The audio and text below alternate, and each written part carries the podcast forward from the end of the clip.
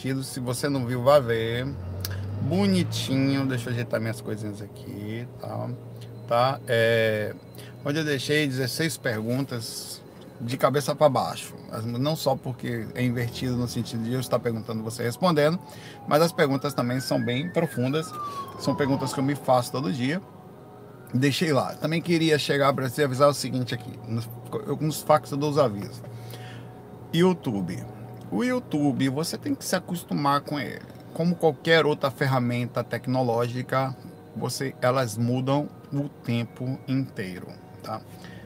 Sistemas, celular, sistemas operacionais, contratos de, de adesão, e você constantemente está tendo alterações né? é, é, nisso. A mesma coisa aqui, você que comenta precisa entender como funciona a regra do YouTube. Nós que fazemos conteúdos temos que entender, até por definição. Você está vendo essa musiquinha que está tocando aqui? Pois é. São músicas que eu escolho a dedo, tá bem baixinho, vou deixar ela baixinho. Porque se eu tocar 10 segundos, mesmo que eu esteja falando enquanto a música está tocando atrás, de uma música que tem direito, eu perco o direito sobre o vídeo. Isso significa que o vídeo não me pertence mais. E qualquer pessoa detentora desse direito, a empresa, tem direito a ditar quais serão as regras de anúncios, de situações então o que, que acontece? Muitos vídeos, eu não escolhi apropriadamente as músicas, e às vezes eu escolhi apropriadamente as músicas, mas eu não fiz uma. Eh, depois elas pegaram o copyright, alguém vai lá e diz: Isso aqui é meu ao YouTube, então vira um conteúdo protegido. Eles pegam vídeos meus, que são, entre aspas, seus, passam a ser deles, por 10 segundos que uma música tocou no meio do processo. Então, nesse sentido, ele pode bloquear a música. Quando não bloqueia, quando o conteúdo fica disponível, meio normal. Bloqueio é besteira, que o tempo todo está acontecendo. Mas eles bloqueiam, eles bloqueiam. Então, os fax musicais costumam ser bloqueados em dois ou três países diferentes e depois um monte de outras coisas. Eu não tem controle sobre alguns fax. Tem alguns fax que eu peguei e coloquei. Então, quando você vê uma técnica, um fac meu, onde a cada 10 minutos ou 5 minutos tem um anúncio, não significa que eu perdi o direito sobre o vídeo eu costumo deixar no YouTube, porque você é obrigado, você sabe que é uma ferramenta capitalista. Então você está assistindo uma ferramenta em que você é obrigado a assistir uma propaganda. Ou você é premium, onde você paga mensalmente, ou você assiste uma propaganda para lhe dar direito a assistir. Se você não conhece, o Spotify é a mesma coisa. Se você tiver o Spotify e não tiver assinatura premium, se você não for um membro, mensal, você precisa ouvir eventualmente uma propaganda para ter direito Aí só pode trocar músicas cinco vezes a cada meia hora. Então você vai ser obrigado a ouvir o que ele quer que você ouça, porque você não é membro. Então, existem algumas coisas que você tem que fazer, tem que entender como é.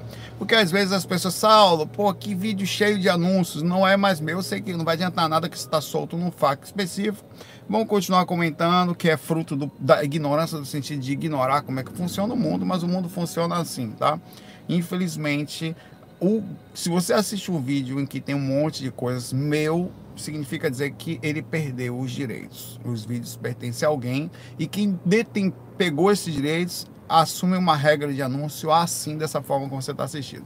As regras que eu coloco aqui são as mínimas exigidas pelo YouTube, onde você tem que assistir necessariamente a propagandazinha aqui, outra ali, e morreu Maria Preá, perfeito? É, é por esse motivo, eu não pintei o cabelo, tá? Eu só brinquei que eu pintei o cabelo, eu fiz um vídeo, outra coisa, as pessoas acreditam em tudo. Eu fiz um vídeo brincando que tinha pintado o cabelo, que o vídeo que ficou aqui não é completo. Aí depois eu mudo lá a, a os filtrozinhos tal.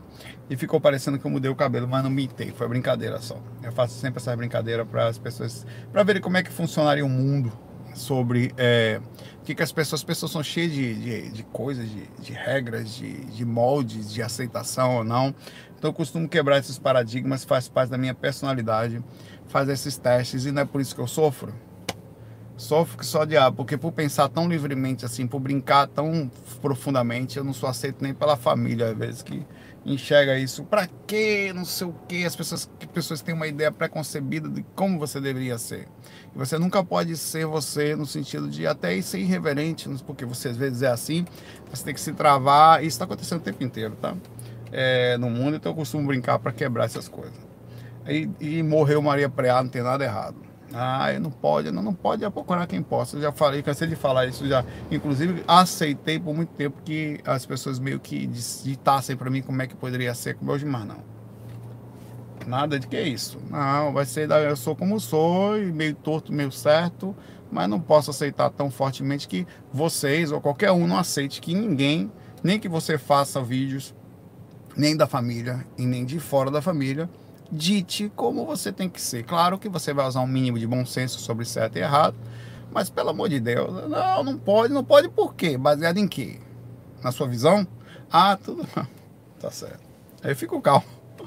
Né? É, pergunta aqui a Tatiana Santos. Então eu gosto de deixar essa, essa, essa, essas, essas ideias para que você, quando vá assistir os vídeos, eu sei que não vai adiantar nada, mas você vê, vê um comentário de um Zé Cu, que é um Zé Cu. O Zé Cu entrou aqui do nada, Porra, velho! Teve um Zé Cu que fez isso. Comentário com uma porra, pra que tanta anúncio? Então o Zé Cu não sabe. O Zé Cu tem direito a ser Zé Cu, mas também tem direito, às vezes, até ignorá-lo ou até eventualmente falar, oh, meu irmão, não sou eu não, pai, velho. Mas faz parte. É, a Tatiana Santos pergunta assim: Saulo, como faço para saber se estou tendo sonhos normais, sonhos lúcidos ou projeções? Porque faz alguns meses que venho sonhando com meu pai que faleceu há cerca de seis anos todos os dias. Ele teve uma morte relativamente inesperada, a leucemia durou três meses, foi rápido, né? É, foi após o diagnóstico, a mesma coisa da minha mãe. Minha mãe foi assim, minha mãe quando para fechar o diagnóstico demorou, baseado nos três meses que ela teve no momento que ficou mal, em que desceu de vez. Mas é, é, mas acho que na fase idosa, câncer costuma ser rápido. Quando ele é forte, ele tem padrões de leucemia que são, ou de padrões de, padrão da célula, como ela é, né? Tem células maiores que se copiam muito rápido, então o negócio é. Durou três meses após o diagnóstico. Ele era idoso, tá? Mas tinha uma vida produtiva, trabalhando diariamente. Era muito apegado à vida, tinha muito medo de morrer e era ateu. A questão é, em alguns desses sonhos, não tenho consciência que ele está morto e ele, e ele está normal. Em outros sonhos, sei que ele está morto e fico emocionada, o abraçando, beijando, mas ele nunca me diz nada, ele não reage, é como se não tivesse conta da alegria de eu estarmos juntos, apesar dele estar morto ou vivo. É, enquanto isso acontecia, eu acordo muito mexido e chorando, eu sei o que você está passando e eu vou falar um pouco sobre isso. Então, tenho a impressão de que esses sonhos não são sonhos simplesmente, me ajuda a entender o que está acontecendo. Bom, aqui é uma mistura de algumas coisas que você tem que se ligar tá? É, eu lhe digo isso com experiência direta de uma pessoa que sai do corpo, Tatiana. É, é, diferente o que acontece comigo do que acontece com você por vários aspectos. Primeiro que a sua forma de chegar ao mundo é diferente, a sua forma de atuar no mundo é diferente, a sua lucidez é diferente da minha e a dificuldade que seu pai passou também é diferente da que a minha passou e a minha mãe é diferente do seu pai. Mas ainda assim tem algumas correlações. No meu caso em específico, o fato de eu ser uma pessoa que faz um trabalho diariamente, e eu sou atacado por esse trabalho, onde você não imagina. Como eu estou smart, a partir de alguns dias atrás, para me manter smart, ficarei quietinho. É, mas é, observe que interessante. Eu, um dia no FAC musical, eu fui buscar esse lugar para saber onde foi que eu errei nisso. Eu falei sobre minha mãe. Não, porque isso aqui voltou. Uma travadinha aqui. Quando trava é bom que eu tomo um pouquinho de água. Quando não fecha é pior, né? É, naquele dia eu acordei chorando porque tive uma experiência com a minha mãe. Não era a minha mãe. No outro dia, os caras perceberam naquele dia, os caras são assim, velho. Óbvio, eu vou falar, são seres ruins, tá? No mesmo dia em que eu tive essa experiência, eles perceberam que eu abri uma brecha abrir. Pô, o cara abriu a brecha aí, vamos lá, pai, velho. Oxe, ninguém veio de voadora, com, com o, o, dedo do fio terra já pronto. O que você imaginar, ninguém veio pulando. É agora! Sabe quando as formigas todas sobem nas suas pernas e ninguém morde? Aí a primeira morde e fala assim, agora! Aí morde todo mundo de vez por causa do cheiro que dá. Quando você O primeiro que morde solta um feromônio, dá um cheirozinho, que faz com que todas ataquem ao mesmo tempo. Né? Aquilo cria uma. É, mesmo, é um procedimento parecido. Então sofri um assédio no primeiro, no segundo, no terceiro dia seguido com minha mãe. Aquilo tá, tá claro, boi na linha, meu pai, que é assédio. Então o que, que eu tive que fazer? Observe. Fazer, primeiro, que no meu, o meu caso não estou dizendo que é o seu, eu estou falando que foi o meu caso, pelo nível de perseguição que eu tenho sobre mim. é enorme. Você não tem noção. Eu não faço vitimismo, nada disso, mas eu não nego o tamanho da perseguição que acontece comigo. Eu tenho que fechar a porta. Eu tenho tentado, mas não é tão simples. Vamos lá. É, aí eu fiz uma entrada, na terceira vez eu percebi, acordei, entrei em contato com, com esses, percebendo o procedimento, dei uma bronca no espírito que se saiu, não voltou mais, e fechei a porta conversando comigo, tá? Os mentores não autorizam ou desautorizam o assédio, menes, tá? É, é, o procedimento acontece sobre repercussão do lugar que você vive. Os mentores não autorizam, não autorizam você pisar num prego, tá?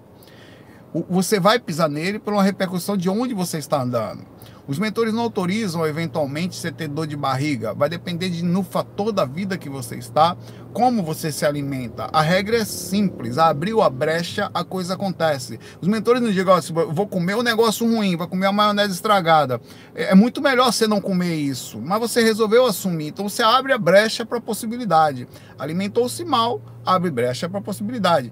Pensou mal, abre brecha para a possibilidade. Aqui existe existe seres complicados. Por exemplo, ontem eu peguei minha mochilinha, fui deixar a Patrick no lugar e pensei, pô, se, se, se estiver vazio na praia, eu vou gravar lá. Quando eu passei na praia domingo, a praia estava lotada de gente sem máscara e tudo quanto é gente estranha que imagina. Jamais eu iria para um lugar com risco de ir sem máscara, com gente que eu não conheço, com risco de ser assaltado, porque a quantidade de gente que tinha ali era impossível controlar, tá? Então, o que, que eu fiz? Eu sei que se eu me expor ali, eu vou me dar mal ou vou correr um risco muito grande, uma porcentagem de pegar vírus, de estar no lugar desprotegido, energeticamente impossível, a quantidade de gente passando ali de espírito. Então, o que, eu tenho que fazer? Me resguardar ao máximo. Então, se eu abro a possibilidade, eu assumo, é simples. Então, não é isso. Acontece que aqui existem seres que vão lhe atacar. As mentores vão estar trabalhando no sentido geral, da que a coisa não chega a mim, mas eu preciso fechar a porta. Se eu deixar a porta aberta, já era, meu pai. Não posso, mentor pode falar o que quiser. Se eu deixo a porta aberta, tá aberta. Então você permitiu. É até bom que permita que esteja assim, para que o cara, opa, se não, quer permitir. Se o mentor viesse e fechasse para mim, eu falar, ah, eu vou de novo. Ah, eu vou. Aí você nunca vai agir de forma, epa, não deveria fazer isso. Se você não se lasca, você não vai deixar. Se o cara passa sinal vermelho todo dia e não toma multa, ele vai passar todo dia, pai, velho. E é assim que funciona. A punição, inevitavelmente, ou a repercussão da ação mal feita, ela é uma forma de demonstrar que você precisa tomar alguns cuidados em relação a algumas atitudes que vão te levar a um sofrimento, tá? Então esse foi o motivo que aconteceu comigo, Tatiana, com minha mãe. E eu precisei fazer com seu pai. Eu não vou dizer que os espíritos não vão se aproveitar de você num outro patamar proporcional, não sei como é a sua vida, o que você faz de ação social, de externo, de se expor tal, se você trabalha como reikiana, se você já mexe energia, se você já dá passe em alguém, se você já é médium, se você faz palestras, se você transmite informação, se você consola, se você esclarece, com certeza você tem uma proporção, qualquer pessoa. Se você já mexe energia dentro de casa, você já é um serzinho de periculosidade mínima. Você já mexe com a energia do vizinho, já está mexendo com a energia da casa, já é perseguido, tá? Então já é suficiente para o mesmo espírito pé de boi ou pé de cama, que são simplesinhos, para tentar te passar. E sim, eles podem estar utilizando a sua fragilidade emocional, fazendo com que você fique eventualmente mal, para de baixar sua sintonia e se aproveitar. E farão isso na maior bondade maldosa que você pode pensar que existe. Porque para eles é uma bondade, no sentido do que eles conseguem atingir, os objetivos deles, eles enxergam como maldade. Olha, derrubamos a miserável. A ideia de preconcepção de mentes no umbral é assim, você precisa entender, tá? Então você tem que se ligar sobre as suas portas. Me perdoe, morte é uma coisa simples. As pessoas vão morrer. E você precisa pensar simplesmente. Pensar sobre isso. Colocar suas emoções no lugar certo. Ai, minha mãe. Ai, que saudade. Que Pronto, aí você já se lascou. Se tiver abertura, o cara já vai encostar. Não pode, você tem que cuidar proteger o kernel. Lembra que eu falei o templo? O kernel é o, um, um, um, o ponto dos arquivos do sistema operacional que precisam rodar, configurar a memória, eles vão controlar a, como está chegando os índices do processamento, eles vão controlar a, as entradas totais de cada a, a utilização de disco. Não, eles vão fazer com qualquer coisa que chegar naquele lugar, vai fazer com que o computador trave ou, ou funcione mal, ou, ou, funcionalidades dele parem de fazer. E você vai. O, todo o processo está tá, tá, tá, comprometido. Então, de alguma forma mínima, você tem que segurar o sistema para que você não caia. É a mesma coisa, a sua paz ela não pode ser atingida tão facilmente, mesmo que signifique separação, pai que morre, problema financeiro, qualquer tipo de origem, você precisa encontrar uma. Até porque os mentores vão estar atuando com você, com ou sem problema. Tá? Mas com você calmo, eles vão conseguir chegar lá no meio, com toda a bagunça e falar: oh, porque eles vão rodar um sisteminha que chega lá no centro e eles chegam e, vão, e não está bagunçado, porque você segura mais ou menos, e vão falar: ó, vai por aqui, olha aí, tá certo, mas tenta desviar um pouquinho para cá. E porque você vai. O que, que acontecer? Acontece o assédio no primeiro, no segundo, no terceiro dia que foi comigo, eu já me desliquei, já me protegi. Já percebi, o aviso foi dado, eu já me protegi. Aconteceu um assédio comigo, eu tive uma projeção, já vi o negócio do escorpião, já me liguei, já abri, ativei, aliguei pontos aqui, diminuí padrões, fui estratégico, fui smart. Então você precisa desenvolver uma proteção sobre o sofrimento nunca é bom, ponto drama, chororô, reclamação, vitimismo. Se você está com o coração conturbado, você está com porta aberta ou para você ou para pessoas próximas a você. Então, pode a morte todo mundo passa, meu pai. E não tem jeito, eu sei que parece, mas é assim que se pensa. Isso faz parte do contrato da vida. Nós precisamos aprender através do consciente a dar entradas no corpo de falar, olha, ele fez o segmento dele, seguiu, a hora de eu seguir o meu. Tá tudo certo, pai. Como é que tá o senhor aí, tudo bom? abração pro senhor, eu tô seguindo aqui a vida, tal. Começa a bater papo com o seu pai sobre simplificação da vida, onde você, por duas formas, vai dar entradas perfeitas no seu consciente sobre como pensar e ao mesmo tempo vai mandar uma energia positiva em qualquer situação que ele esteja, que em vez de você entrar no sistema de drama, você entra no sistema de descomplicar, de simplificar de repercutir, mesmo que tenha sido qualquer padrão de mágoa, de trauma que você tem, até com alguém encarnado, você precisa direcionar. Se, você, se a pessoa estiver encarnado, costume ligar para a pessoa. Eu faço isso? Poxa. E aí, pai, como é que tá? E nem liga para mim tô bem tal, como é que estão as coisas, como é que tava? Não, não, tô quieto, tô quieto. Pronto, já bota um papo aqui, já simplifico, pronto, um mínimo de relacionamento saudável, tá? Você cria, você dá entradas o tempo inteiro. Você precisa se proteger, tá? Que é o mais importante. Sobre os seus pais, aí, aí o que acontece? Dentro dessa lucidez, provavelmente você vai conectar a verdadeira energia dele, não a utilização dos assediadores. Onde aí sim você pode vir a ter uma projeção verdadeira, onde ele não vai ficar estático, com os olhos fechados, ou não vai ser uma projeção do seu inconsciente, ou um onirismo sobre as suas as, as entradas maldadas, quer dizer, o sofrimento, o, a, o, o loop infinito sobre não sair, não, não resolver a situação. Então, quando você dá uma entrada desse tipo, a chance de você ver seu pai, isso acontece de verdade, pequenas orações diárias, simples, seu pai, eu estou fazendo exatamente isso agora. Imagine que seu pai fosse o meu. Pai, estou no trabalho agora. Depois daqui do FAC, eu vou no trabalho. Verdade isso. Eu vou lá, eu vou resolver algumas coisas. Estou levando um, um, um computador para lá, que eu arrumei, que está aqui, que é de, um, de uma pessoa. Instalei um SSD, instalei um sistema operacional, modifiquei algumas coisas. Preparei o computador tudo para trabalhar, instalei alguns sistemas, está tudo funcionando. Estou levando lá, ao mesmo tempo vou resolver duas coisinhas que estão lá, que pendentes, que eu preciso fazer. Tá tranquilo aqui, a encarnação tá meio conturbada de um lado e outro, mas fora isso, tá tranquilo. Como é que tá o senhor aí? Tudo bem? Pô, legal. Eu mando um abraço aqui pro senhor, energia positiva. Tá ouvindo a música boa que eu tô ouvindo aqui, ó? Dividindo com o senhor, lembrando da melhor forma possível. Quando você receber esse, esse tipo de mensagem, ele não passa nem pelo sistema operacional, porque não é vírus, não passa pelo antivírus da, da das dimensões, pai. Vai direto pro seu pai. Não, não tem, ela não é pesada, ela é suave. Então, é rápido de entrar.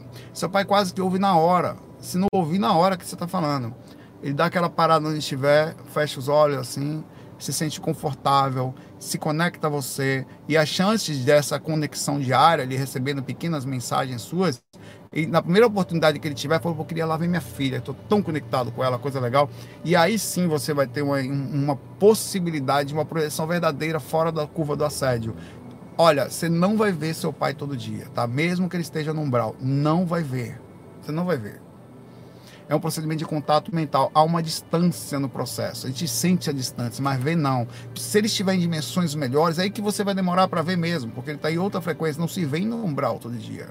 Não se chega aqui toda hora. Só se vê em caravanas. Somente se ele tem uma ligação com você tão forte, são esses fios que são reforçados enquanto você está aqui, que a coisa funciona. É assim que eu faço com a minha mãe, tá? E é assim que eu tento fazer. Na hora que eu dou brecha, eu me lasco. Não dê brecha. Sei que eu estou falando sobre isso, é, é, é, funciona dessa forma. Até amigos meus que eu fazia prece, como Marcelo Kaiman, foi me ver porque eu mando precezinhas para ele. Quer dizer, quando eu digo prece, as pessoas pensam que não, são pequenos pensamentos positivos, tá? Um abraço aí para você, Tatiana, para seu pai, onde estiver também, e para a forma nova como que você vai começar a pensar em relação ao relacionamento positivo que você tem com as pessoas, tá? É assim que se pensa, é assim que se processa, mesmo que exista drama do outro lado, o seu tem que ser calmo. Até porque você que processa a realidade, é com, sai, o seu Wi-Fi sai, de, sai com ondas calmas. Como ver um Wi-Fi de lá, é problema de lá. É...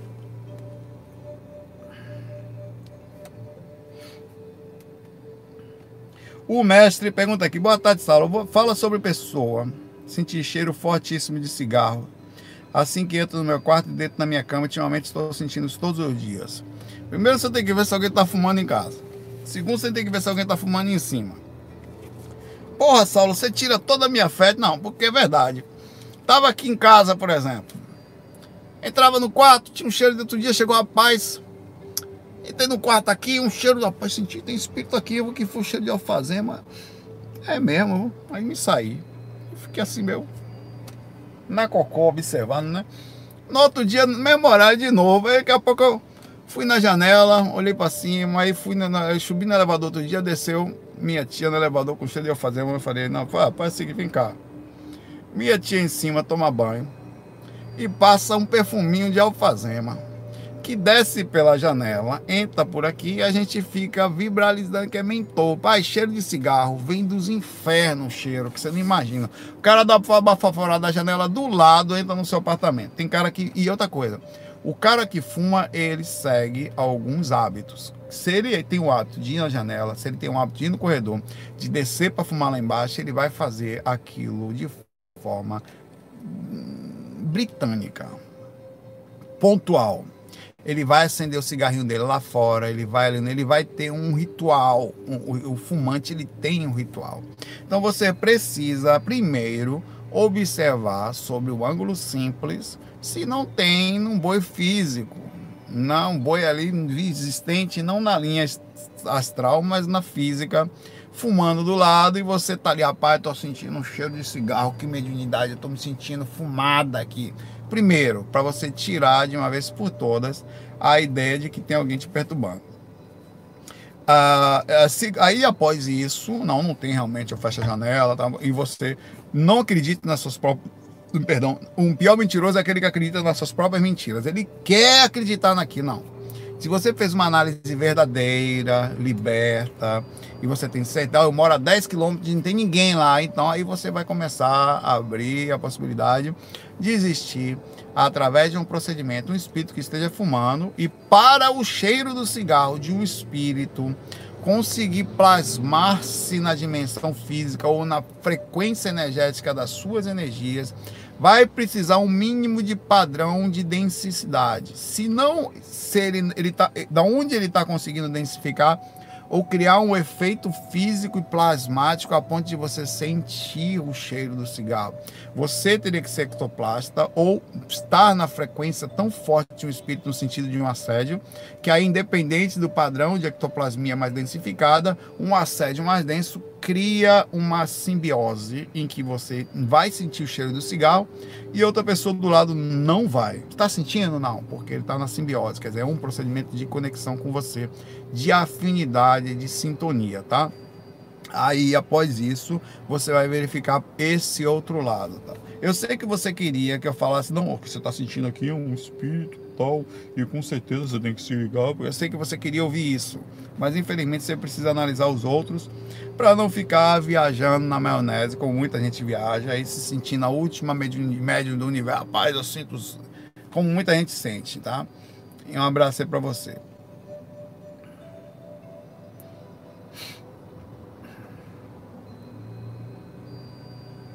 Rapaz, tem cada pergunta aqui que, é sério, você tinha que estudar o alto, profundo capacidade das, dos estudos pós-graduados da sétima dimensão astral para saber responder.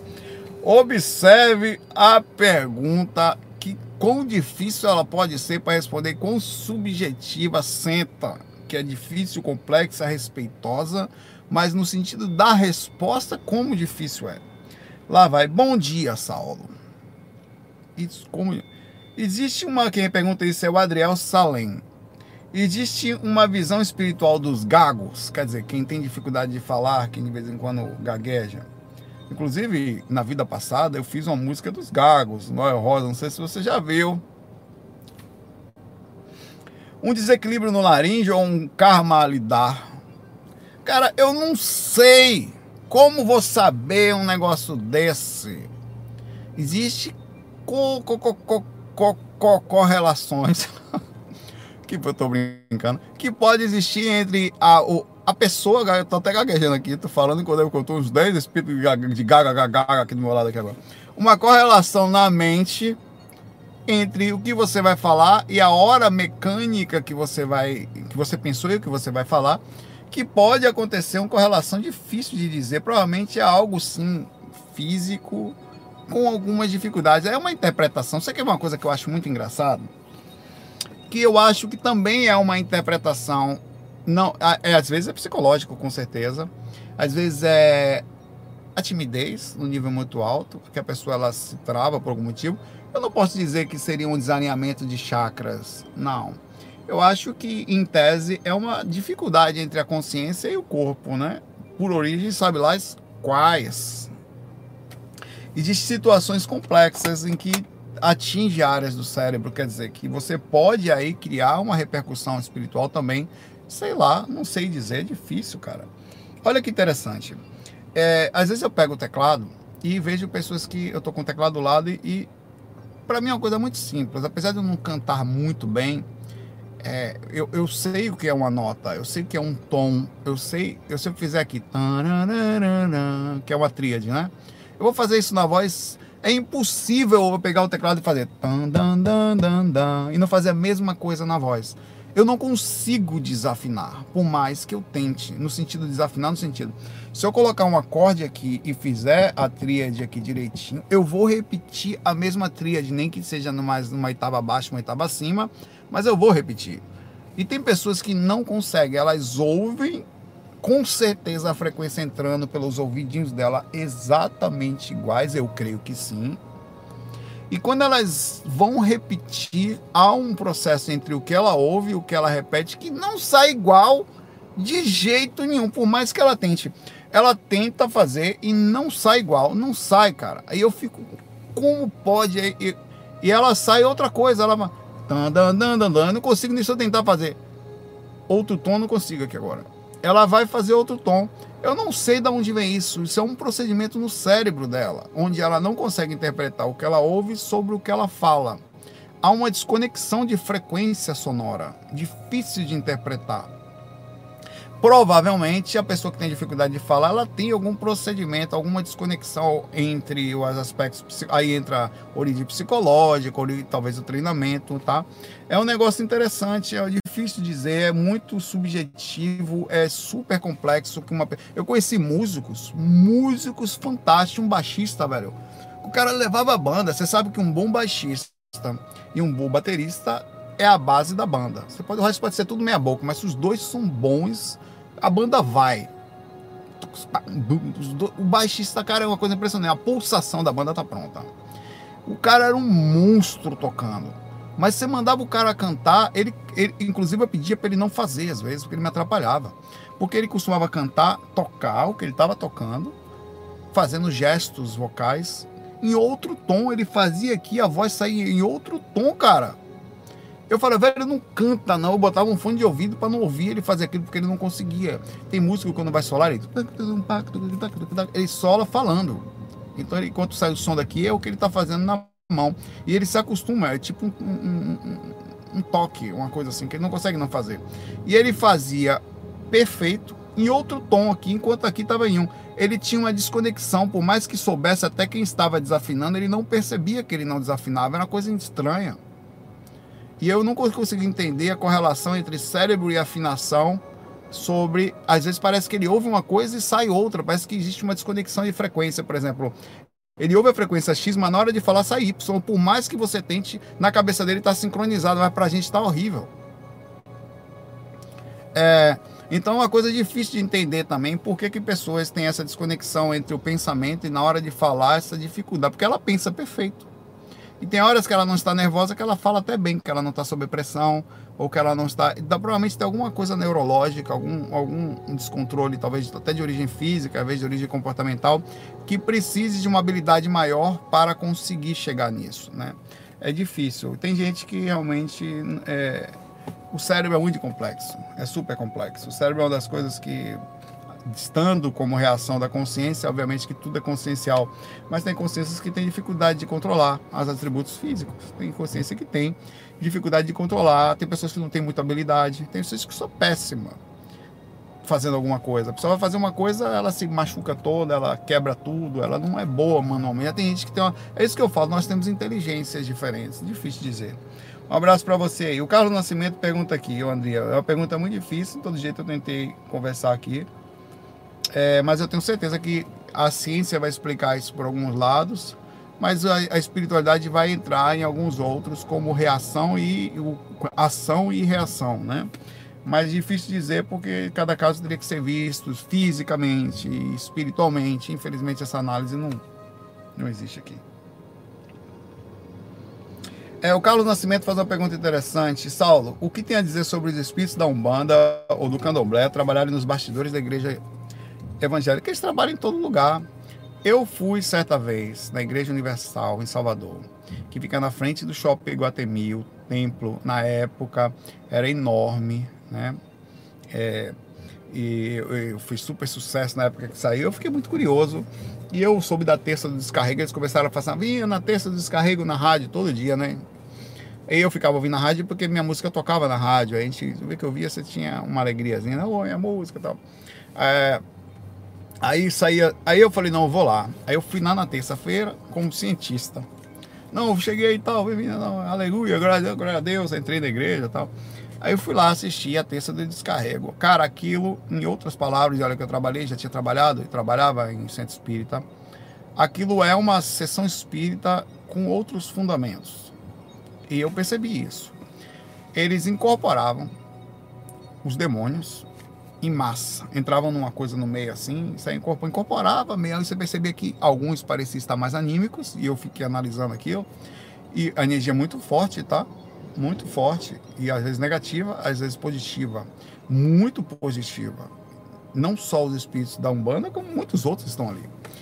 Fazendo o que dá para fazer, baseado no que tem, é o que nós temos, as ferramentas que nós temos, as pessoas estão ali, os mentores dessas pessoas estavam ali. Algumas incorporavam, outras não. Outras entravam no meio, não parecia incorporar em tese ou não entravam na onda, não eram médiums, né? Uma, uma, uma boa parte incorporava, o que eu achava estranho. Mas eu achava, por isso que eu achava que muita gente estava anímica. Tem gente que entrava e caía. É, aí eu entrei e eu observei algumas coisas. E olha que interessante. É, incorporou um demônio, aí vem um cara, botou a mão na cabeça dele, um doutrinador do mal, que eu chamei isso quer, sai daí, não, mão para trás. Isso acontece dentro da doutrina espírita ou do, do processo. Se o espírito chega muito desequilibrado, eu posso, através de conhecimentos e ajuda dos mentores, que já fazem naturalmente isso, mas você pode induzir, amarrar as mãos dele, amarrar os pés, ele pode ficar aí no chão de lado. Muitas vezes acontece quando ele quer machucar o médium tal, você faz isso e qualquer médio pé de boi, o mais simples que seja, é amarrado, fica todo torto no chão, se bate, mas não sai dali. E o procedimento energético existe. E é feito, o médico aceita a sugestão, é muito interessante. E ficava amarrado. A diferença que saía dali era tratado como demônio, era essa diferença só. É o tratamento do espírito, que não era um, um ser humano desvirtuado, não, era um demônio. Eles entendem que o espírito é um demônio e não tem jeito, é um ser do mal que vive para o mal, enfim, e não tem solução é, só está ali para atrapalhar a vida da pessoa. Sobre uma ótica pequenininha, realmente é compreensível. Mas sobre a ótica mais presente, mais profunda, aquela visão é uma visão ignorante, é sobre ignorar, né? Aí depois que vinha, encaixava um espírito ali que era um índio, muitos deles. Até onde eu sei, e acontece dentro do centro espírita, tá?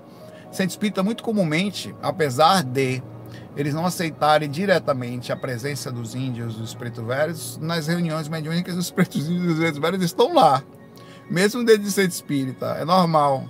Lá dentro eles falam dos caras de branco, do médico, de André Luiz, de José de Menezes, de Leopoldo Machado e, e, e Bassanufo e tal. Mas lá nas reuniões de espírita por dentro, todo mundo sabe que os índios sempre estiveram trabalhando dentro dos centros espíritas. Quem trabalhou lá dentro sabe o que eu estou falando. Ou eu estou mentindo? Se você trabalha dentro de, uma, de um centro espírita, é, é, é até uma hipocrisia inconsciente no sentido de não processar lucidamente que você já é um procedimento, eles estão lá, sempre estiveram. E lá, voltando para a igreja, estava lá é, é, é, os índios, aí o cara falou assim para mim, eu falei, não, por que que tá, o que que é isso? Eu perguntei pro pastor, que era quem estava ali. O pastor todo meio que falava umas coisas assim, meio que... Ele estava medianizado, praticamente, o pastor, aparentemente, né? Aí eu, com licença, tal, eu sou novo aqui, ó, tal, quer entrar ali? Eu falei, não, por que que aquela senhora tá, tá com demônio ainda ali? Não, não, ali agora é o Espírito Santo. Não era o Espírito Santo coisa nenhuma, ali era um caboclo com um preto velho limpando ela, limpava, dava, pode falar com ele? Não, não, não pode falar com o Espírito Santo. Existia um conceito que ninguém via, era a mesma coisa. A mesma coisa está acontecendo sobre óticas de, de direcionamento diferentes. Dentro da igreja, dentro do centro espírita, dentro de sua casa, quando não tem nenhum fundamento. Os índios dos preto velhos sempre estiveram conectados à energia do Brasil por um motivo justo, são muitos que existem por aí, é, os mentores e, e, tal, que andam para baixo e para cima, não só, mas também. Então, eles estão lá? O que acontece é que a gente aqui, eles estão dentro do espírita, pô. Estão lá, estão lá dentro. Não se fala deles, tá? Os livros, você nunca viu um livro espírita psicografado pelo caboclo Pena Branca. Não tem, porque o conceito de, é, é diferente tal, é respeitável tal. Mas eles estão lá, estão lá dentro, sempre estiveram lá. Tá? É só que muda de forma. O mesmo preto velho que está ali às vezes vai para outro lugar. André Luiz, meu pai, André Luiz, você acha que não está em todo lugar? Você acha que André Luiz está só preso dentro do Espiritismo? Ele não vai lá na Umbanda também? Vai, meu pai. Não tem esse negócio não. Ele vai em qualquer lugar entra na igreja, dá uma ajuda lá dentro quando dá. O problema é que às vezes a, a demanda de trabalho dele é tão grande em determinado ponto que existe outros espíritos que fazem isso. Tal é o processo. Mas eles estão em todos os lugares, velho. É a gente que a divisão é meramente humana. Ah, perdão, eu nem chamaria de divisão. O nome certo é limitação. A limitação é de origem humana. Nós entendemos isso ao desencarnar, tá? E depois a gente se educa, se organiza, tal. Tá? Um abraço aí para você. O Pedro Vieira fala aqui. Saulo, eu vi uma reportagem que agora o ex-bilionário fundador do Duty Free, 89 anos, eu li essa reportagem também, doou toda a sua fortuna a entidades filantrópicas. O que tipo de repercussão kármica esse senhor pode gerar ao desencarnar? Acredita que quando a sociedade verdadeiramente descobrir a existência do plano superior, estão escondendo Bom, eu acho que o que aconteceu com esse camarada foi o seguinte: existem mais coisas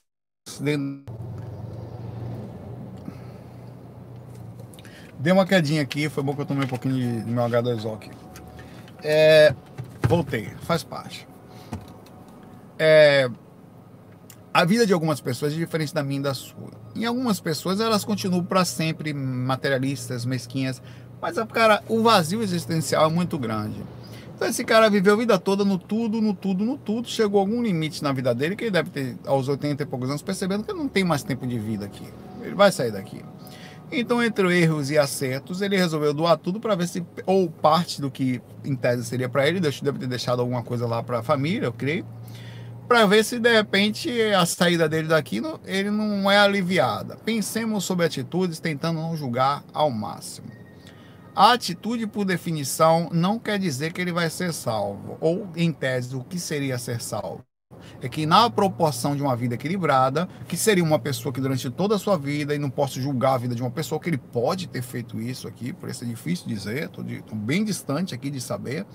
Estou vendo a superficialidade como a pergunta chegou e a gente vai conversar com certeza limitado sobre o que a gente não conhece da vida dessa pessoa. O que não era isso, senão o que os padres faziam numa frase conhecida muito por professores de história, onde é, eu, o padre chegava para o maribundo, o maribundo estava para morrer, quer dizer, já velhinho, de cama, de câncer, não sei o que, antigamente morrer de tudo que você pensar. Você se arrepende dos seus pecados? Aí o padre, sim. O, o, sim, eu, eu me arrependo. Você se arrepende em quantos hectares? Ah, eu dou toda essa terra aqui para Deus, para a igreja, para ajudar. Então sua alma vai ser salva a partir de agora, que em nome de Deus, esse maribundo doou parte para os seres da terra poderem ter uma vida melhor. Muita gente vai viver em paz agora com essa terra dele que nós vamos distribuir. Maribundo, né? Vamos lá, tal. É, tá bom, então salvamos a alma. E em tese, essa pessoa desencarnava com uma sensação, já que vai morrer, vai... já foi, meu pai. Já foi. Dessa encarnação não se leva a nada, faraó, Zé Cu ou dono da Duty Free, nem da Apple, como aconteceu com Steve Jobs. Já foi. Não vai nascer Steve Jobs na próxima vida ah, Steve Jobs não é outro corpo, vem cá por dar parte do seu dinheiro. Acabou, meu pai. Morreu Maria Preá. Então, na dúvida, meu pai, tome aí, ó. Né, em tese, é melhor que seja assim do que nunca ter sido. Mas ainda assim não é suficiente, tá? Não é suficiente no sentido geral, no equilíbrio de uma vida, que uma pessoa, se isso foi só isso, por isso que eu estou dizendo que eu estou julgando brevemente, não estou analisando brevemente, que você seja, entre aspas, suficiente para que já, pô, só, pensa comigo. A pessoa é, passa a vida toda no bem bom, quando tá novinha, na novinha tá novinho, sai com todos, sai com todas, depois ficou velho, ninguém quer mais quer dizer, no sentido geral da, da vida geral, o que conta é o corpo aqui, né? Aí o que, que ela faz? A partir de agora eu vou me tornar, não, velho. Quer dizer, se ficasse jovem para sempre, ia ficar sempre naquilo. Ela muda porque a vida mudou e a partir dali ela tem alteração, se entrega a Deus, porque em tese tentou salvar depois de um tempo que não dá mais.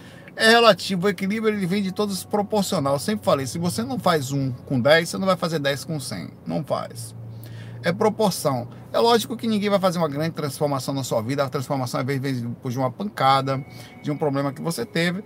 O despertar acontece quando tem menos espera, é louvável despertar, mesmo que tardio, tá? Mas não é suficiente para que você saia na proporção do equilíbrio. Não é a quantidade de coisa que você faz, mas é a proporção de quantidade de tempo ou de esforço que você deu durante toda a sua vida que realmente vai fazer diferença, tá? É, isso está acontecendo o tempo inteiro aí. Acho bonitinho a atitude dele, de certa forma desprendida, porque não é tão simples uma pessoa pegar e juntar tanto no fim da vida do Arthur, né, como muita gente faz.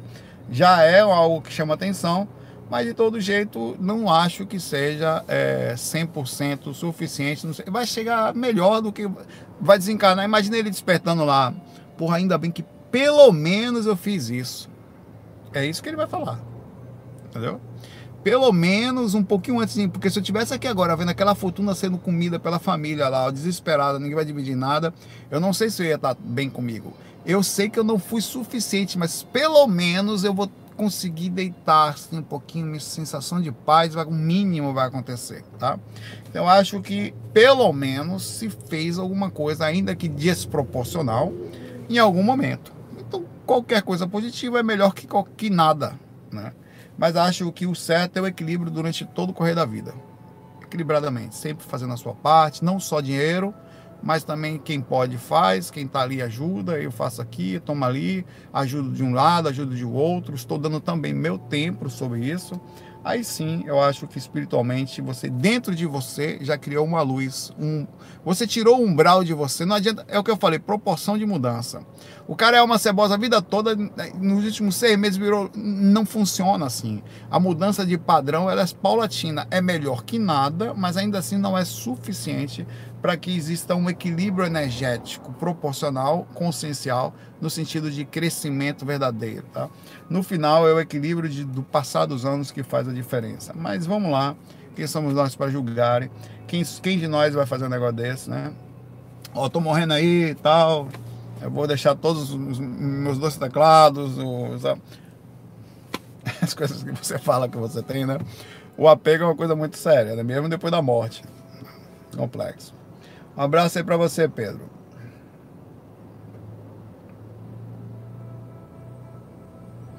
É, a pergunta também dentro, na mesmo sentido aqui da pergunta do Adriel. Saulo, você começou no, no, no, no FAQ anterior sobre algumas entidades e comentou sobre a energia dos orixás, as entidades como marinheiro, boiadeiro, tal. Ele começou enchendo a linguiça aqui, né? Agora não foi bonitinho? Não é errado. Apresentar as oferendas para os orixás e entidades como velas, flores e frutas, não. Por que, que é errado? Me explica aí, me convença que é errado. Vamos lá, vou ouvir você no sentido que eu vou criar você como personagem para falar comigo. E se, se, os argumentos que eu colocar como se fosse você forem suficientes, eu vou dizer que forem. Por que, que você acha que colocar uma comida ou uma vela para alguém é ruim? Por exemplo, digamos que Ricardo esteja aqui na minha frente e não seja um espírito. Ricardo, toma aqui, ó. Vou dar para você minha escova de cabelo, que estava aqui antes, eu, eu, eu, mantive ela aqui porque, por, por, por imposição da esposa, que meu cabelo ficava desarrumado. Toma aqui. Não, vou, mais do que isso, vou dar um pouquinho da minha água para você também, tá? Peraí, o que mais que eu posso fazer aqui para você? Pô, você vai passar para um lugar com sol. Toma um óculos aqui. Toma, leva um pouquinho aqui, velho. Não tem nada. Não, vamos tomar um, toma um pouquinho da minha cachaça aqui. Um pouquinho da minha carne aqui. Que é isso? Vou dividir com você. Pera lá, tem alguma coisa errada aí? Não, né? Você acaba de desencanar. Em, em tese, subentende-se que você agora é um espírito tal que não tem mais vontade de comer, não penteia o cabelo, não tem vontade de tomar uma, uma casinha, tem? Tem não. Mas essa é a verdade? É não, Ricardo. Você concorda comigo que entre erros e acertos, entre aspas, o que, que são erros e acertos, em tese verdades, Impostas a quem? Baseado em quê? Em que tipo de comportamento? No que você acha que é certo? No que você deu um label que você molda? Baseado em quê? Na sua religião, na sua visão sobre? Pode estar errada, não? Pode. Pois o Ricardo gostava de tomar um biquinho do lado de cá, gostava de dar uma pitada, de fumar. O Ricardo gostava de comer uma carne, comer um frango. Aqui, e tem alguma coisa errada nisso? Não, pode até dizer que sim, alguns lados, outras vezes, não se alimentar de carne e tal, mas isso é outra história. Não está acontecendo o tempo todo no lugar, ninguém por isso é maldoso, vai, pra cadeia, nem nada disso. Tá? Aí agora, eu não posso. A partir de agora, Ricardo, você só vive de luz aí, tá? Vai se virar, suas coisas não são mais daqui. Essa é a minha visão como espírita. Você que se vire aí. Não, meu pai. Funciona assim, Ricardo. Há alguns seres, por motivos diversos, quem somos nós para dizer quais serão eles? Tá? Porque, desculpe, quando eu aceito os outros serem como são, talvez eu até consiga aceitar eu ser como eu sou. Porque quando você. E é uma coisa impressionante. Qualquer ser, qualquer ser que não aceita o outro como ele é, por definição, ele também cria moldes para a sua própria personalidade, sendo infeliz, sendo travado, sendo um monte de problema, e não vai conseguir mudar, ou vai ter que seguir caminhos que às vezes vai levar a um vazio que não sabe a origem porque ele não está aceitando ele mesmo ser como provavelmente é, mas vai moldá-lo. Porque se ele não aceita os outros, ele não aceita a si mesmo. É uma coisa infeliz. A infelicidade não está. Ele, ele irradia uma visão externa daquilo que ele faz para si mesmo. Se o cara tem vontade de comer, quem sou eu para dizer para ele que ele não pode comer, meu pai, depois de desencarnar? Não, não pode não. Como é? Oxi, meu amigo, entra a diferença entre eu falar e eu sentir o cara é muito diferente. Então tem espíritos que vivem no astral por motivos que a gente não entende, por esse motivo não se julga. Tá morando no umbral, não se sabe por quê, não quero nem saber também, é problema dele. Por, tem vontade de comer, meu pai? Eu posso lhe ajudar de alguma forma? O certo não seria esse, mas meu irmão, quem sou eu para dizer para você tem vontade de comer? Toma aqui, ó. Vou fazer aqui uma oferenda para Iemanjá. Iemanjá precisa de flor? Precisa não. Os espíritos, não é, os espíritos que estão ali de alguma forma utilizam a essência, a preocupação, o direcionamento, a energia, o procedimento. Eu não sei, meu amigo, quem sou eu para falar que não sei? Eu sei que sim, que às vezes eles vêm buscar e eles enxergam aquilo como se fosse um manjar, uma divulgação e há uma troca, há um respeito. Dinheiro, você gosta de dinheiro? Não vem me dizer que você não gosta não. Toma aqui, cadê? Ainda tenho aquele 50 conto até hoje. Eu não gasto dinheiro, eu sou um cara econômico. Não tenho gasto. Tá aqui até hoje, mesmo 50 conto na minha carteira, que tá um tempão que eu não gasto. Vou lhe dar 50 conto. Quer? Fala sério, quem é que não quer, cara? Como chegar, me dei que eu vou comprar uma coxinha, me dei que não sei o quê. Medida que eu vou, o que for, não, quem sou eu para dizer a você que não funciona? O ser, o ser precisa de 50 conto no astral? Não, mas a energia da coisa às vezes funciona de outra forma que você não entende. Por esse motivo, antes de você fazer uma pré-análise, que desculpe, pode estar errada, é importante você ir mais a fundo na vida dos seres e como eles vivem, quais são as dificuldades, os processos, entre erros e acertos. Muitos de nós não precisaríamos de muitas coisas que nós fazemos aqui. Muita gente não precisava ficar jogando tanto videogame, funciona comigo também isso. Pra que você faz? Não sei, mas vai entender a vida do cara, velho. Quem é você para dizer como é que ele precisa? É você que vai dizer isso? Muitos de nós não precisaremos.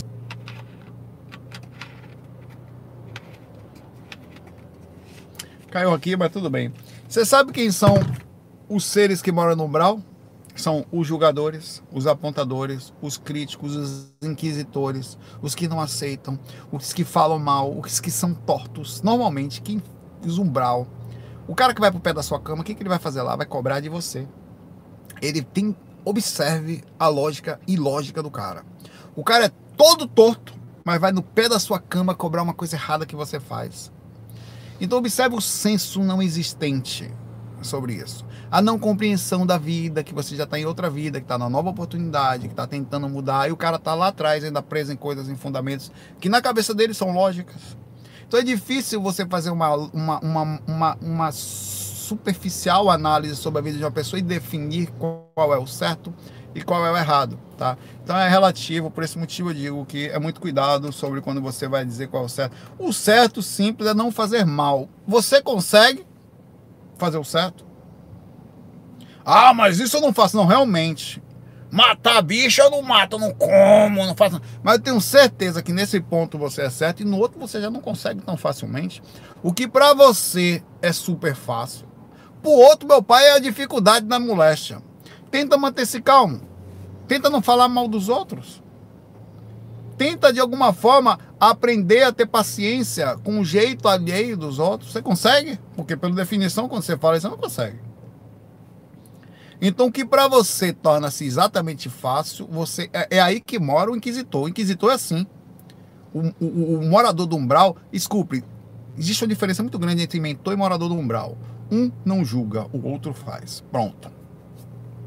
Está definido o que é umbral e o que não é. Se você tem na sua mente, inclusive por definição, eles não julgam porque às vezes ou entendem profundamente ou não conseguem profundamente enxergar a vida de determinada pessoa, quais são os padrões de dificuldade que ela tem a ponto de passar ou não conseguir destoar ou fazer, entre aspas, o que na linha correta, na sensatez, era a forma de se agir. Eu concordo com você. Sob a definição agora correta, o certo no seral, o certo entre aspas, era o espírito não depender mais de comida, uma vez que ele desencanou. Mas desculpe, há uma distância muito grande entre o paralelo de achar isso inocentemente e a realidade em si. Ponto. E, de, e é aí que você tem que aprender. Nunca analise a vida de alguém se você não entende profundamente as situações espirituais dela. Por definição, haja como mentor. Não sei, não consegue observar profundamente não consigo, sobre uma coisa tão profunda dessa, fazer. O máximo que você pode fazer é uma análise superficial, respeitosa, ou no mínimo uma prece, uma energia positiva, uma compreensão, e aí sim você se aproxima do que seria energeticamente um ser não morador do umbral. Morou no umbral significa bater nos outros. Se você bate nos outros, por definição, você talvez não esteja entendendo. Como você não entende, é melhor cair de fora. Não sei, velho. Saulo, não é muito, não. Não sei, eu não sei como é que eu vou saber. Eu, eu acho que o, a, o correto seria essa linha de calma, mas não, as coisas não funcionam como eu penso que tem que ser. Tá? É uma diferença muito grande entre o que eu sou entre o que os outros são. Por esse motivo, é, é preciso uma cautela. Tá? Um abraço para você, Ricardo. Tá? É, não tem nada errado no sentido de que nós somos espíritos. Seu pai bebe, seu pai tem come um pãozinho com carne, seu pai não sei o que, seu pai pode até não acender vela, mas no sentido geral, seu pai não gosta de atenção, tá bom, seu avô, sua mãe, beleza. Talvez quando desencarnar eles ainda tentem a vela que você acende seja uma, uma intenção de atenção para ele. É respeitável. Não sei se é o certo, mas qual é o certo? É o que você acha? Então talvez ele ainda sinta algumas necessidades que dentro da origem de compreensão limitada você acha errado, mas vai lá, o que, que é errado? Relativo, não? Enfim, um abraço para você aí. Pensarei aqui, Michele, sobre a sua é, é, é, indução aqui, sugestão, perdão, sobre tema único, sobre escalas musicais e tal, mas é complexo isso aqui. E dimensões mentais, enfim, tem que ser quase um extraterrestre para falar disso aqui.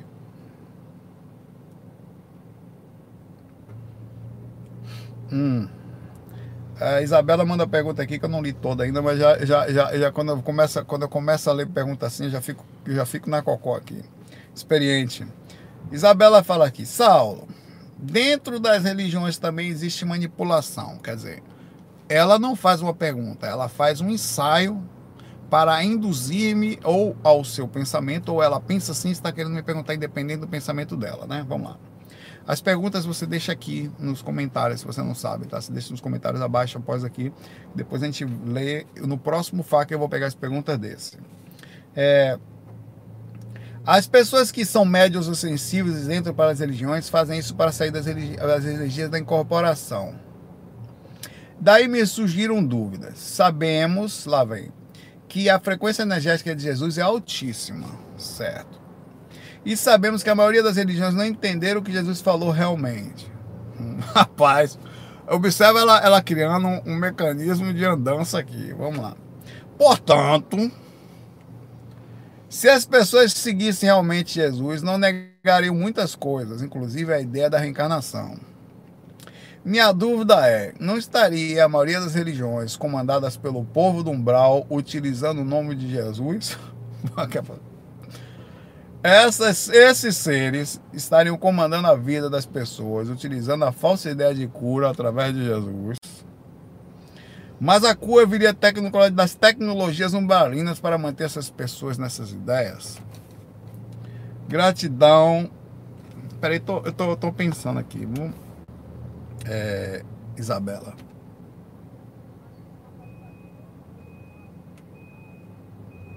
Tá, faz sentido o que você falou, mas entenda o seguinte: é, gente, ninguém vai conseguir chegar na frequência de Jesus realmente. Se você pensa assim, já que ninguém chega na frequência de Jesus, então não é Jesus que está ali? Não, não é bem assim.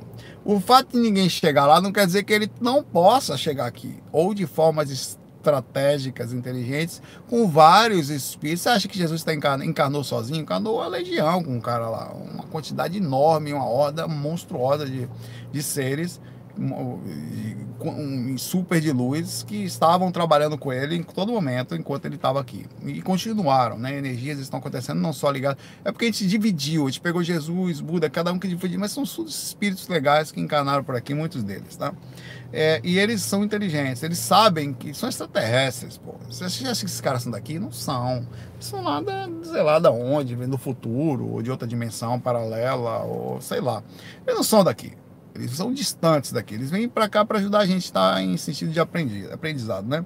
Eles sabem que nós vamos desvirtuar. Eu, eu saberia, imagine ele, olha, esses seres vão pegar isso aqui, concentrar, vão fazer um negocinho, vão conseguir, como eles não entendem da dimensão, vão criar dinheiro, vão ficar poderosos, vão comandar os outros, porque ainda é o instinto do animal. O animal é assim. O animal, se der poder para ele, se desse inteligência a um leão, ele ia botar para quebrar aí, papai. A inteligência padrão mínima aí, mas a violência da força física dele não tinha para ninguém. Né? Não tinha para ninguém. É o planeta dos macacos, né? É a, a, ideia do planeta dos macacos é isso: domina os homens porque ficaram inteligentes, eram mais fortes fisicamente, já era, né? Então a mesma coisa, eles sabiam que ia ser assim. Então eles fazem um procedimento inteligente.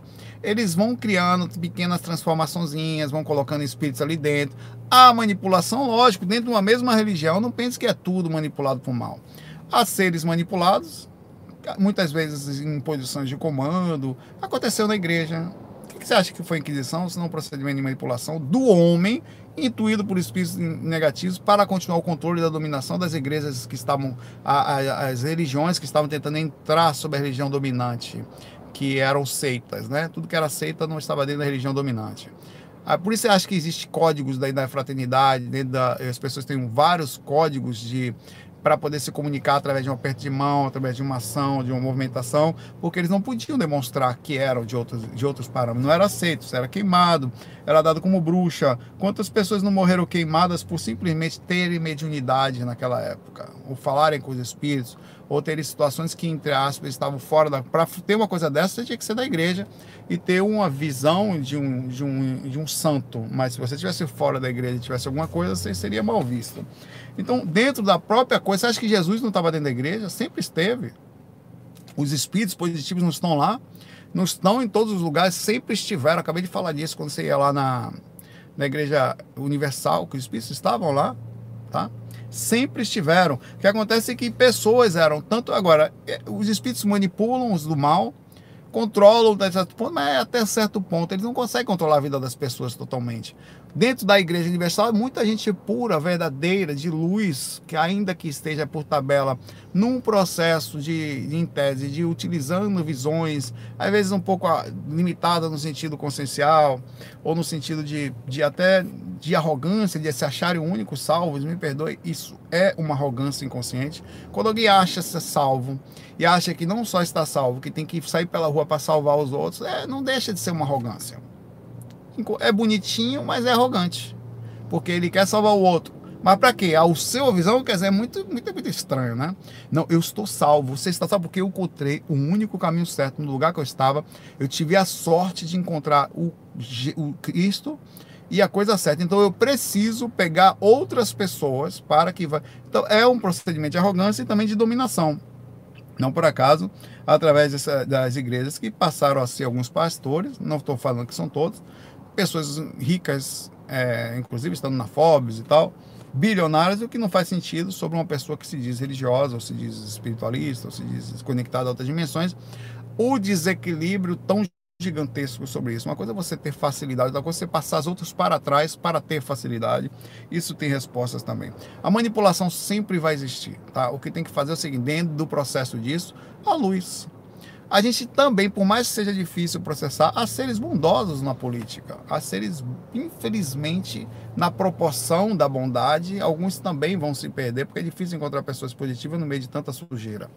É, até para crescer ali dentro é difícil. Mas as coisas cada vez mais vão chegar ao nível de possibilidade e tal.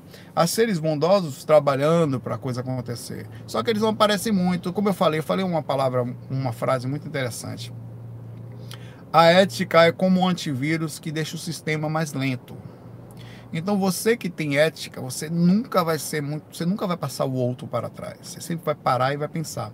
O cara que não tem, ele não para e não pensa, ele passa por cima, papai. Ele sai deletando tudo, ele vai por frente e tal. Ele vai ter que ser travado em algum momento, porque já a ética não. A ética vai deixar o limite, ele, ele vai deixar o sistema lento, que para você criar uma, uma pessoa ética, ela não vai conseguir agir tão rapidamente. Ela vai parar para analisar os pontos. Não, isso está errado, ela nem vai fazer. Então ela vai parar lá atrás e não vai aparecer, porque não chama atenção. Quantas pessoas estão dirigindo na rua perfeitamente? A gente quer parar o quê? Para ver o cara que não dirigiu, que passou por cima, que viu o acidente. Nós, o, o, a violência chama mais atenção da nossa visão do que a própria bondade. Então a sua visão é limitada, me perdoe, sobre o sentido de categorizar todos os seres manipulados e que não estão com Jesus, ou que não há bondade ali, não é verdade. As, as duas coisas vivem em uma simbiose, entre aspas, perfeita, dentro do sentido em que você mais ou menos tem uma energia que está trabalhando para que você seja intuída, é como aquela ideia do fantasminha. O demônio e o anjinho estão tá no seu ombro. A diferença é que o demônio vai dar um grito no seu ouvido sobre o que você tem que fazer, sobre as coisas que você gosta de fazer para tirar você do caminho. É muito mais fácil. Olha, vamos ali, vamos lá, vamos dar uma fumadinha. Você vai, pai. É você gosta da fumadinha. Vamos dar uma golada ali, gostoso. Pá. O anjo vai falar para você: olha, talvez não seja bom você ir por esse caminho. Que sabe você não é melhor por aqui. Olha a diferença. Ele vai falar calmamente. Enquanto o de cá vai gritar no seu ouvido, ditando regras de manipulação, de controle, de vontades. Então a diferença é que, entre aspas, a manipulação parece mais densa porque também damos mais ouvidos a ela. É, mas a bondade sempre existiu, a luz sempre esteve com a gente, a intuição sempre esteve aqui, todo momento que nós decidimos alguma coisa, sempre você vai ouvir os dois lados, tá? Sempre. Infelizmente, nós não costumamos dar mais ouvidos a coisas negativas. É como uma notícia. Se eu postar aqui hoje uma notícia positiva, ó pessoal, tal, vai ter lá 5, 10 compartilhamentos. Se eu postar uma coisa super negativa, que impacta demais, vai ter 10 mil compartilhamentos. A proporção é imensa, as pessoas dão mais atenção. Olha que absurdo! Esse país horrível que a gente vive. Olha só, Sabe? É, é, é, é, como se dá atenção. É, importante olhar as coisas com, com, com, com, com mais calma, tá? É mais brando, ser mais suave na observação e a gente não viver com tanto extremismo. Tá? É assim que eu enxergo, acho que é por aí que se pensa. Eu vou lá, vou até a empresa, tá? Seguir meu caminho de jornada aqui, minha máscarazinha está aqui, tá? É bom que vocês vejam aqui e prende nas orelhas pequenininhas de papai, que quem tem orelha pequena, segundo a nossa avó, diz que vai morrer cedo, tá? Eu não vou usar máscara no carro, obviamente, mas quando chegar lá, vou usar minha máscara, porque não vou dar bobeira nesse mundo ainda não. Deixa esperando, isso aqui não protege muito não, a verdade é que não, mas pelo menos diminui a carga viral. E, enfim, é melhor que nada. É, vou lá. Muita paz, muita luz para vocês. Amanhã a gente se vê no, no tema único, que eu vou vamos postar calmamente aí as escolhas dele, tá? É, vou pegar lá na, no, nos vídeos de, de, indicação. Fica na paz, fiquem calmo, tenta manter o coração tranquilo e agindo na boa sintonia, que é o melhor caminho pra gente. FOI.